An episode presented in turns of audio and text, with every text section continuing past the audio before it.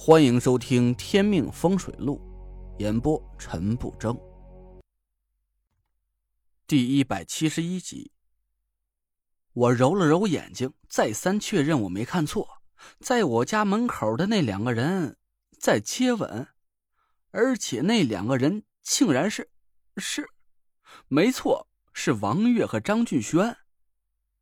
我的天哪！我目瞪口呆的走到他俩的面前。你，你俩这是？张俊轩被我吓了一跳，王月却一把搂住张俊轩的脖子，眼神里满是骄傲。勾搭上了，羡慕吧？张俊轩一脸羞涩的看着我，那神情啊，活像个羞答答的小媳妇儿。我和张俊轩坐在客厅里，他红着脸和我絮絮叨叨的说着两个人恋爱的经过，我一直处于懵逼的状态。直到王月收拾好了鸡，把半碗鸡冠血端到我的面前。你去把鸡炖了，我和雷志说点事儿。张俊轩听话的提着鸡去了厨房。我笑了。我猜张大哥的厨艺一定很棒，不然呢，你也不去祸害他。切，怎么说话呢？什么叫祸害？本姑娘那是委身下嫁，不然谁能看上她这种柔性子？不过有一点你说对了，他做饭比你好吃多了。我们说笑了几句，王月的脸色凝重了起来。追查郑玄的事儿有点眉目了。我一下站起身来，紧张的看着他。他在哪儿？王月叹了口气，示意我别激动。队里最擅长追踪的山猫负责这件事儿。他根据小院里得到的线索，一口气追到了中州往南三百多公里之外的一座山里。可是，王月的脸色很难看。他中了郑玄的圈套，中煞了。什么？他有没有事儿？我顿时紧张起来。王月摇了摇头：“没事儿，问题不大。”还好山猫身上有师傅给他的护体符箓，再加上他刚一发觉事情不对就撤了出来，被我们的人救回来。师傅已经给他解了煞，他休息一段时间就没事了。我长长松了口气，心里满是愧疚。我的事儿给你们添了不少麻烦，不光害得兄弟受伤，还没法让你正式加入师门。嗨，你都知道了，那都是小事儿。就算不正式入五魁的师门，师傅也没少教我风水术。我有点惊讶，潘师兄已经开始教你风水术了。王月有点得意的说：“嗯，师傅还夸我天赋很好呢。你可小心点等我练成了本事，我第一个要揍的就是你。”我们说笑了几句，我问王月：“那后续去的兄弟发现郑玄的踪迹了吗？”没有，等我和师傅赶到的时候，他早就离开那个地方了。我们扑了个空。我叹了口气，嗯，他应该躲回湘西深山里去了，那里山高林密，再想找到他，唉。我的情绪有点低落。王月想了想，掏出了手机。这趟也不能算一点收获也没有。技术员涉猎拍了一些照片，你看。王月从手机上翻出几张照片递给我，我看了一眼，照片很清晰，四周都是险峻的高山，那个山坳就在群峰怀抱的正中间。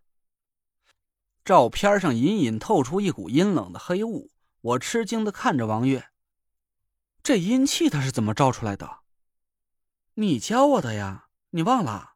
用牛奶稀释了，抹在镜头上，不就照出来了？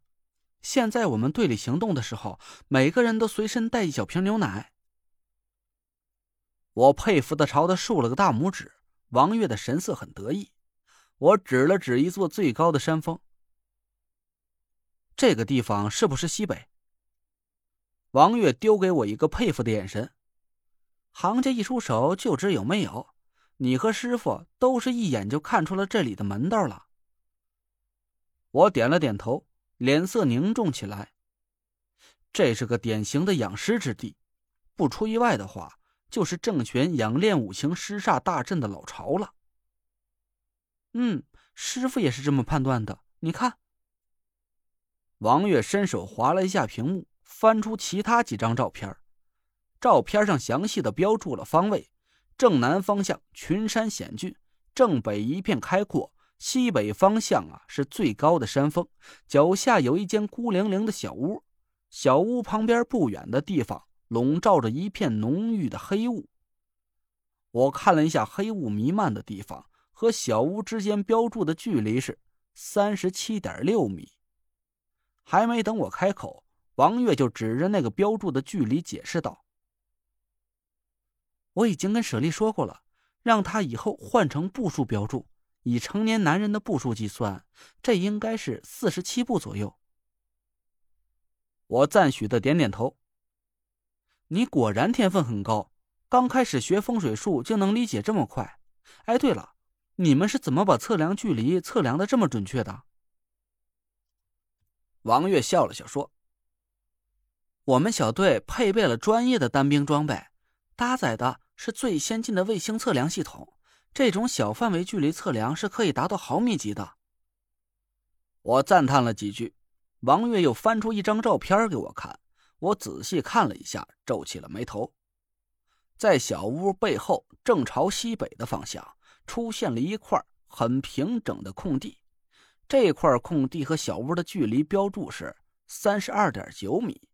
空地的范围是个很奇怪的梯形，上边长十一点九米，下边长十三点三米，两侧的长度相等，都是七十点七米。我咂着牙花子看了半天，摇了摇头。这个换算成步数不合理呀！空地离小屋的距离还能勉强说过去，可这块空地的几个边长度换成步数，怎么都会出现了阳数啊！王月笑着对我露出了一个挑衅的笑容。那我就用这张照片考考你吧，你说。不管什么阵法，所有数据是不是都应该符合不能出现合数的原理？我愣了一下。什么是合数？切，和你个文盲交流真困难。王月丢给我一个嫌弃的眼神。就是你说的阳数。我点头。对，每一个数字都必须是阴数。简单点说。就是这个数字，除了一和它本身之外，就不能被任何数整除。记住了，这叫素数，以后别再丢人了。我白了他一眼，大姐，咱现在讨论的是风水，不是数学。王月捏起拳头，在我鼻子尖上晃了晃。你说了算还是我说了算？我让王月气得都说不出话来。我只能依了他的说法。你拳头大，你说了算。王月得意的笑了笑，收起了拳头。我盯着那张照片，陷入了沉思。这不合理呀！张俊轩屁颠屁颠的跑进屋来，王月叫住了他：“过来，你从客厅这头走到那头，步子要保持一样大。”张俊轩呆呆的看了王月半天。还是依言抬起了腿，从客厅一头走到了另一头。多少步？张俊轩想了想说：“二十步。”王月点点头，让张俊轩坐到沙发上，他自己站到客厅的一头，迈步走了起来。他一边走着，一边嘴里念叨着：“一、二、三。”我不知道他葫芦里卖的什么药，诧异的看着王月。他没理我，认真的走到了客厅的另一头，嘴里喊着：“二十一，二十二，二十三。”他回头看着我，我脑袋里突然一闪，明白了他的意思。我赶紧低头看着照片，打开手机，点出计算器来，仔细算了一遍，激动的跳起来，抱住了王月。我明白了，我明白了，在小屋后面布阵的是个女人。您刚刚听到的是《天命风水录》，我是主播陈不争。订阅专辑不迷路，麻烦您哎，再给我个关注。